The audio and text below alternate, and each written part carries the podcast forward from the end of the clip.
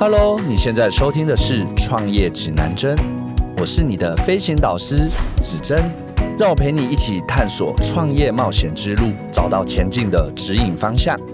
你准备好了吗？让我们一起迎向挑战，启动成功的每一步。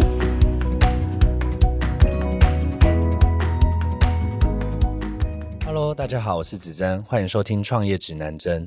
今天邀请到的来宾，他们的技术在化工领域有五十多年的经验，产品从汽车镀膜到居家镀膜，以及空气清净跟清洁维护，跨足了多个领域。他是怎么办到的呢？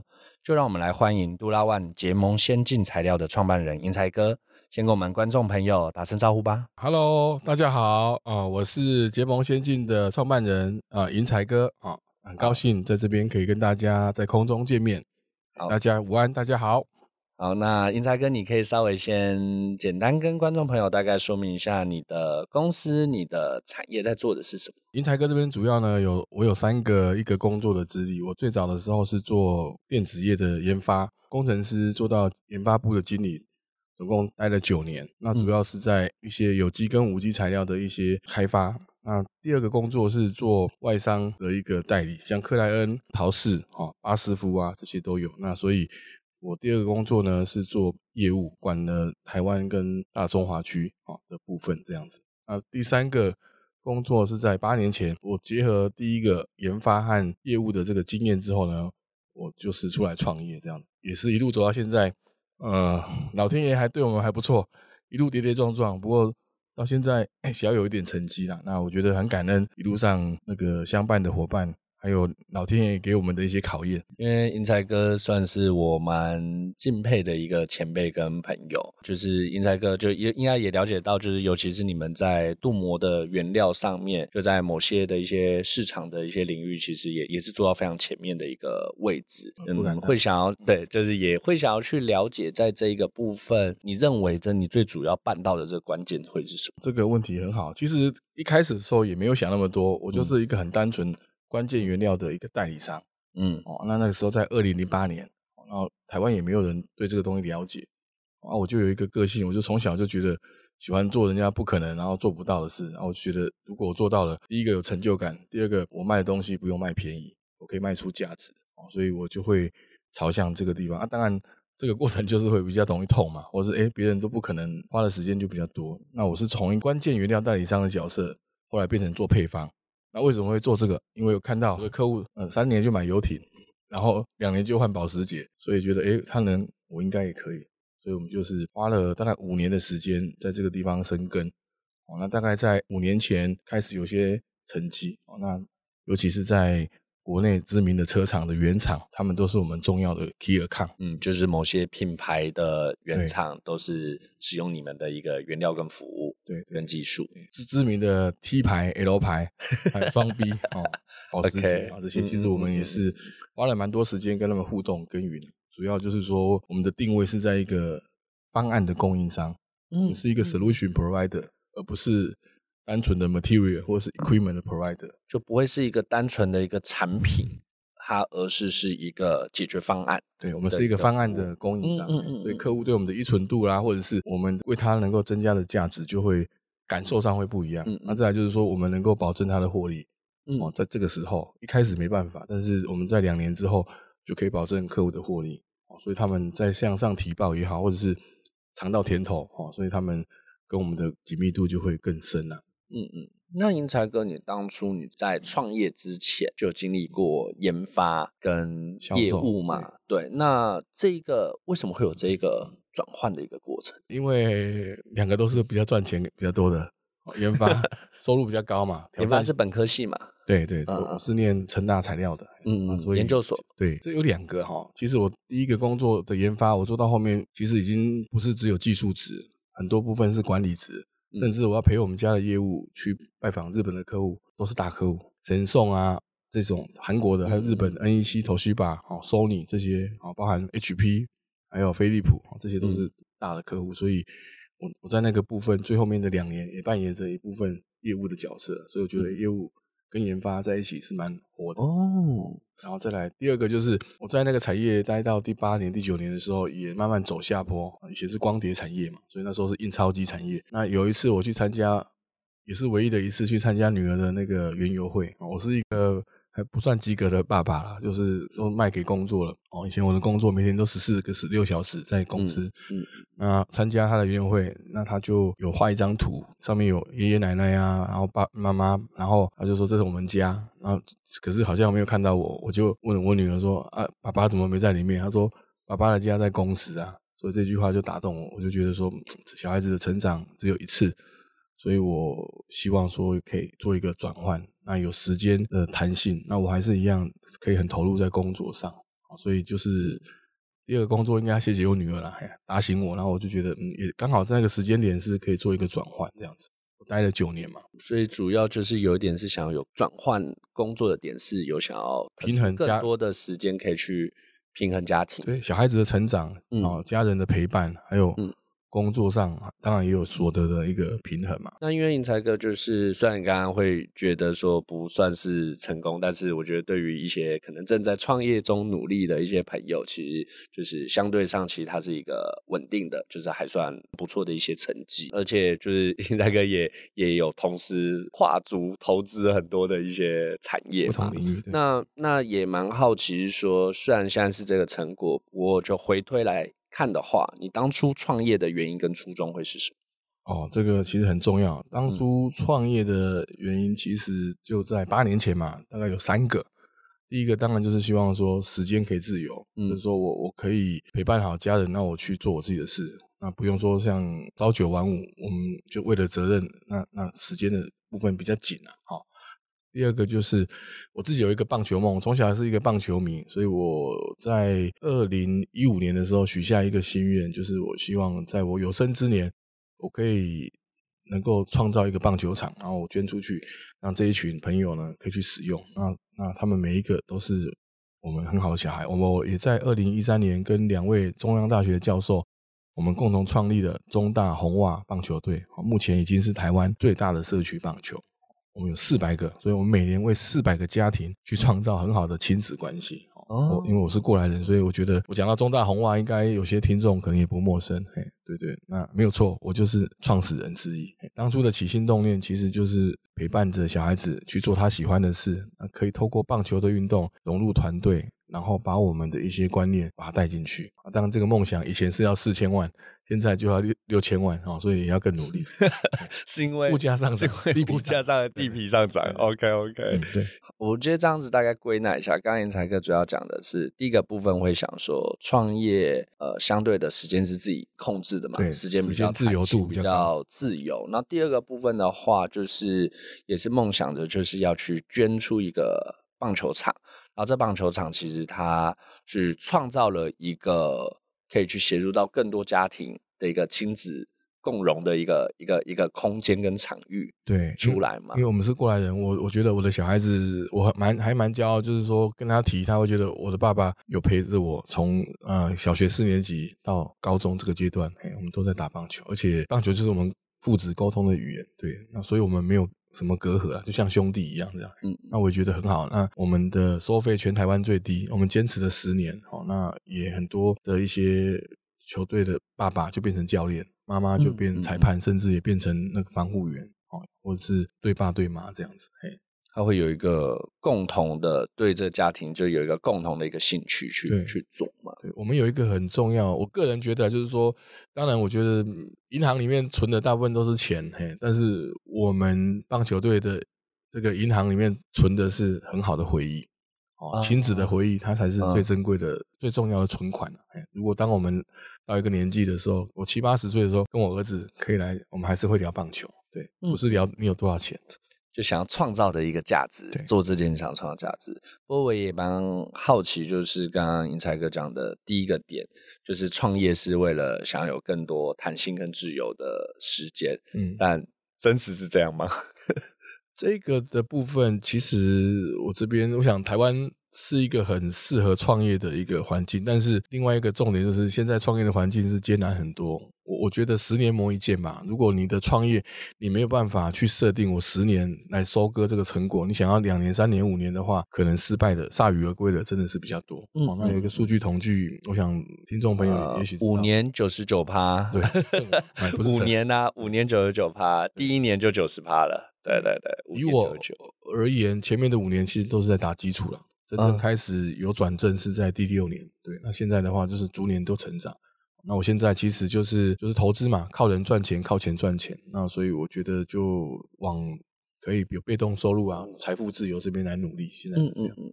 所以银财哥认知的创业的成功，是否是觉得他一定要累积到一定的一个时间？就比如说，可能他是要五年、十年的这个时间才会算是比较及格的一个创业。要看产业，对。但是很多创业好的很快，但是他没办法撑过第四年、第五年。对，那有些的是慢慢的。我觉得创业是这样，就是亏损越来越少，然后达到 BP 点，然后慢慢的就是能够有小赚，然后再来、再来、再来，就是很稳定的发展。这个是比较重要。就像我们练武功的内功，你的内力那个里面的底蕴要好。你只有外面的那些招式，当然有时候可能一时会有一些好的成绩，但是环境、社会、好竞争者这些的变化的时候，那可能也许就抵挡不了这样。嗯，但创业，我觉得创业者特质真的是最重要的。嗯，你你自己有没有符合这个特质，那就决定了。我觉得大概百分之九十了吧。嗯。那因为就是毕竟可以到三年五年的阵亡率是非常非常高的。那银才哥觉得这个其中最大的关键会是什么？对我来说，我觉得是我的信念。其实，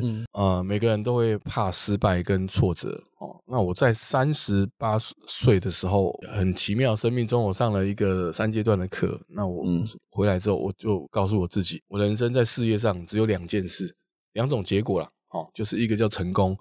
另外一个叫做成功了一半哦，所以我没有去想失败的事情，所以失败等于成功了一半。那我的转念就会觉得，那我这个事情，我以前会想这失败了，我就想哦一次两次想要放弃。可是我成功了一半，我永远都去想另外一半我怎么成功。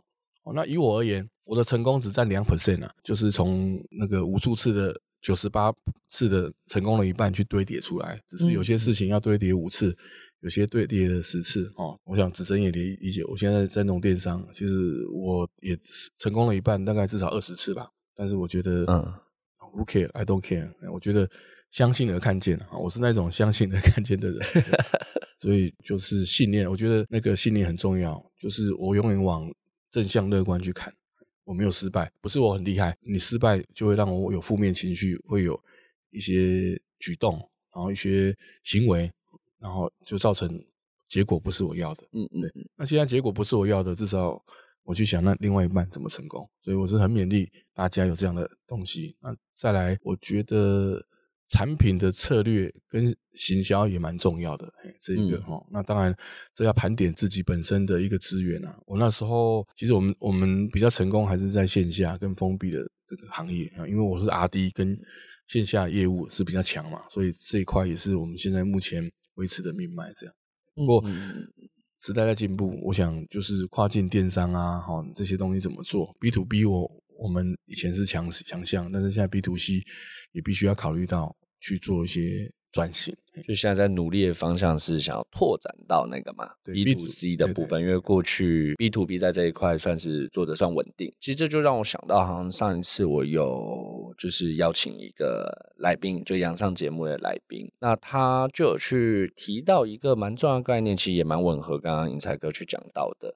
第一个就是创业者的那种信念理念，嗯，到底是什么？如果他的理念只是为了赚钱这件事情。嗯，那总是会有很多所谓的成功的一半嘛，就是有些人认知叫失败，嗯但是就会变成他遇到所有的一个事情的时候，他就会用哎，就是现在营收现在挫折来去反馈，嗯，他所谓的过往的一些努力，所以就很容易他收不到反馈的时候，他就会怨天尤选择的就是放弃，对，或者是怨天尤人，就是怪环境啊，就是对这个其实很多啦。那那那我。我觉得说创业者自己要先去做一下自己的性格测试，是不是有符合？因为其实创业要赚钱不一定要创业，而且我跟大家说，创业不一定赚钱，通常创业的 不赚钱的很多，但是创业学到很多人生宝贵的经验，这是没有创业者感受不到的。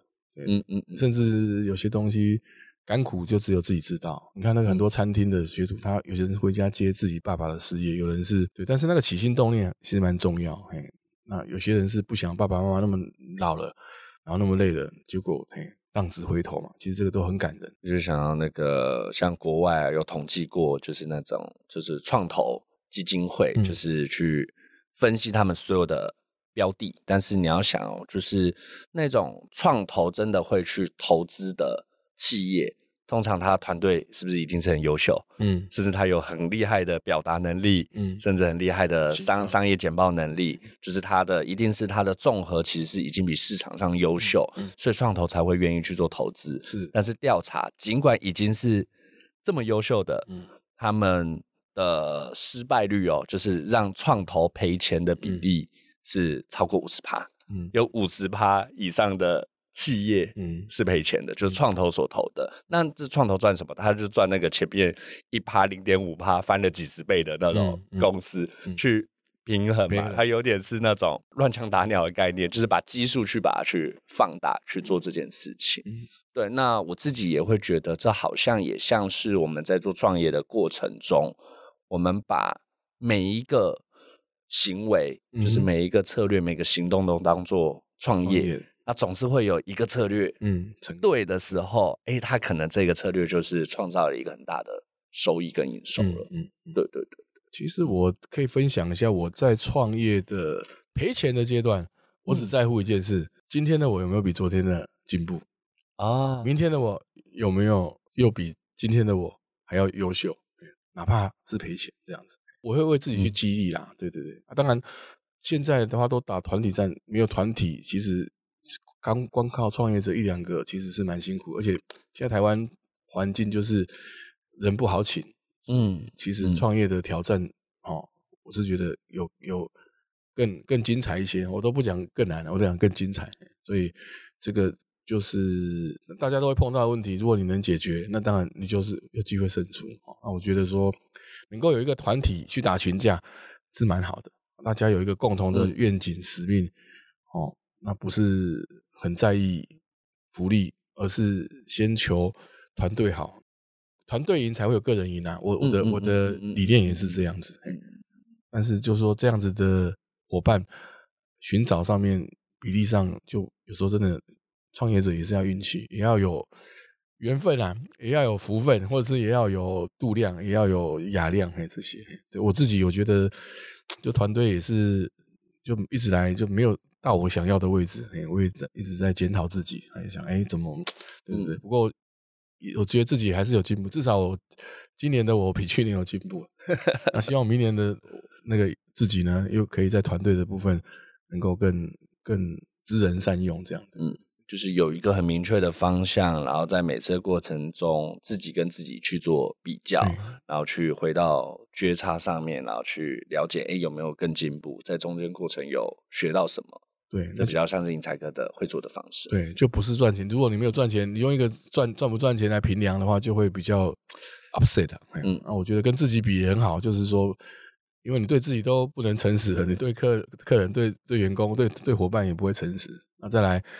你跟自己比，哦啊，跟别人比，我比你强，我就会骄傲；我跟别人比，我比你弱，我会自卑。不管是骄傲或自卑，其实都不是创业者需要的养分。我是这样想。那因为我觉得在过程中总是会遇到很多挫折跟挑战嘛，那会想要去了解银才哥，你在创业中自己觉得印象最深刻的那个，或者是觉得最大的这个挫败经验是什么？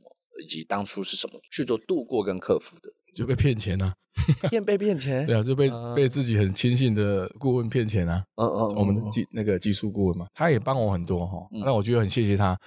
我我那时候大概三百多万的吧，对的的部分。那三百多万其实那一年是赚钱的，可是我借贷给他，他说几个月就还我。后来人都不见了，然后也也我我也惹得一身腥啊。所以那件事情让我觉得是说。真的在借贷这个部分就是要想多一点，因为很熟嘛，所以我觉得说没有想那么多，都是我都是信任人家嘛，嗯啊，所以那时候我付出的代价就是我十八个月没领薪水，哦，我我做负责，好，那我觉得股东也觉得说，哎，这个嘿，所以我就用我的薪水去把那个私人借贷的三百多万把它弥平，这样对，嗯嗯，对对，因为因因为我想说。这个就是周转一下而已，并没有没有那个太大的问题，对对对。然后再来，我觉得就是因为没有领薪水嘛，所以我就更在乎每一张订单的成转化率啊、成交率。所以我印象中，我后来那时候开发大概成交率都有五成，但是以前没有碰到这个事情，成交率也许就是两成左右这样。OK，哎，所以这个是好事，就是觉得哎，因为你就没有办法。就是不聚不聚不聚焦嘛，对对。那当然那时候没有领薪水，但是我我靠的是奖金生活，过奖金，就是说盈利嘛，对，公司的营收，对，公司有赚钱，我才有才有薪水可以领，那所以就会让自己公司一定要赚钱。嗯，所以有时候我觉得挫折挑战它不一定是难事，你去看他的时候，你会感谢他。就像那个郭大哥啦，虽然我那时候是蛮恨他，我觉得本本欲我心照明月，何奈明月照沟渠，我好像被你害很惨。嗯，人家不理解我，然后股东觉得说我是不是 A 钱哈？但是我觉得这些都变成我成长的养分。哦，对对对，所以我也蛮谢谢他的。就是说，如果没有这个事件，就不会在后续的业务开发上面，就是商务开发上面有这样子很明显的一个提升嘛？对，整个效率都有很大的不同。那因为啊，因为英才哥你过去也做过业务工作嘛，嗯，那总是会有。就是明明就是我，我觉得业务这个工作还挺有趣的。就是明明嗯，大家花的时间是一样的，但是有时候真的很夸张的，就是好的业务跟不好的业务，它的绩效是是是可以差到好几倍，甚至在某些产业甚至是差到十几倍，都是很有很有可能发生的一些事情。那愿意才能自己也经历过，你说你可能本来大概只有两成到五成，嗯。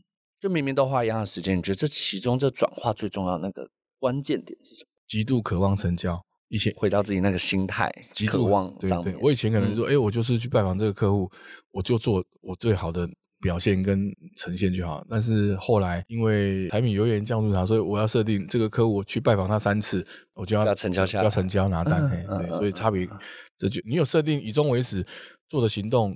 就会不一样，讲的话也不一样，投资的时间也不一样。因为以前可能有基本盘，前面的公司，那我我我只要哎把客户关系维持好就好了。那现在不是，是一定要成交。所以我觉得一个业务有两点很蛮重要。第一个真的要勤劳了。你在一个新的产业里面，你不勤劳的话，人家那个捷足先登嘛。第二个，我觉得业务很重要，就是绝对成交的企图心。嗯嗯嗯。那这个企图心够强的时候，方法它会。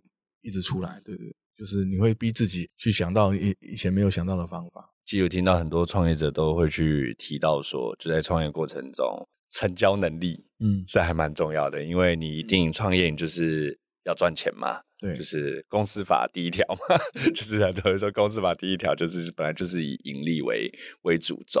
那要去成交这件事情，我们要把要赚钱，就是要把产品服务卖出去，就是需要可以去跟。客户可以去拥有这个成交能力是非常非常重要，所以刚好好像也延伸到英才哥当时做研发转到业务的这段经历，对，去培养自己这个还蛮重要的一个能力。我在这边也跟大家分享我这几年的一些变化，就是说我以前在做，我其实我我觉得我不是一个很厉害的业务啦，我是一个很尽责的业务吧，哈，那嗯，那以前的话就是，哎，公司给我们的产品服务，我很认真的听讲，很认真的去培训。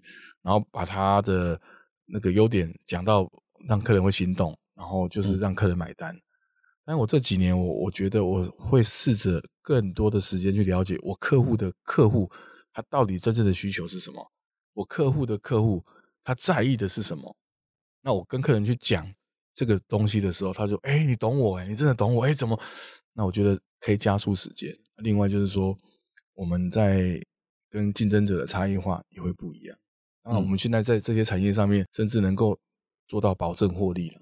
这一块的话，就是嗯，客人会蛮心动。很多创业者可能也没有时间，或者是没有想到这个。那我会跟大家讲，这个真的是一个很重要的 key point。客人的客户想要的，你比客户还清楚，那你怕没有订单吗？嗯嗯嗯嗯，对。其实这个，我觉得英才刚刚分享的好关键哦，就是第一个。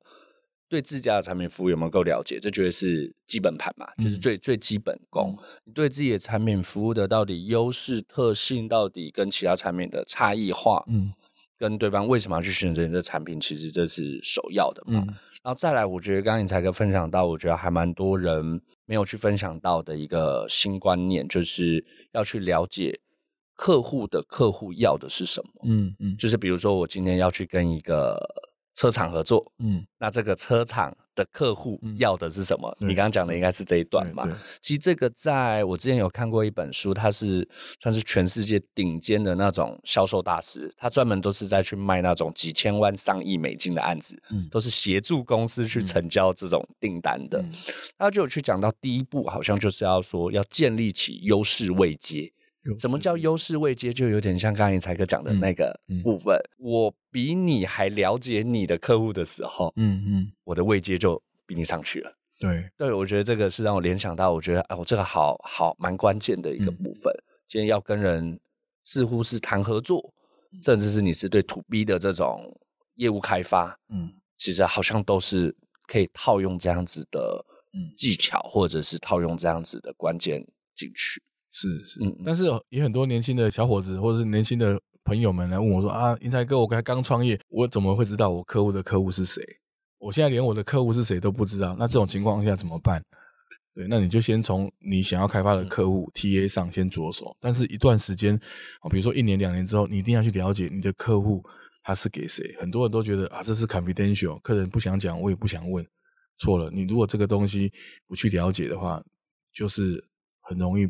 卖产品最后面就是落入规格、价价格这两个东西在比 而已。对对对，这个这个就比速度，然后比价钱了。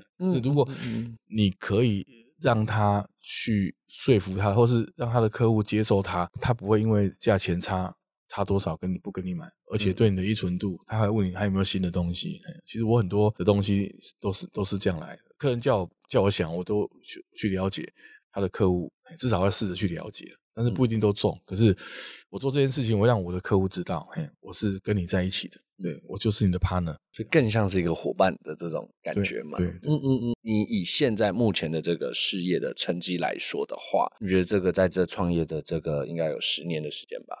对，九年，九年的时间。好，这九年的时间，你认为做的最成功的那个关键点会是什么？做的最成功的一件事情？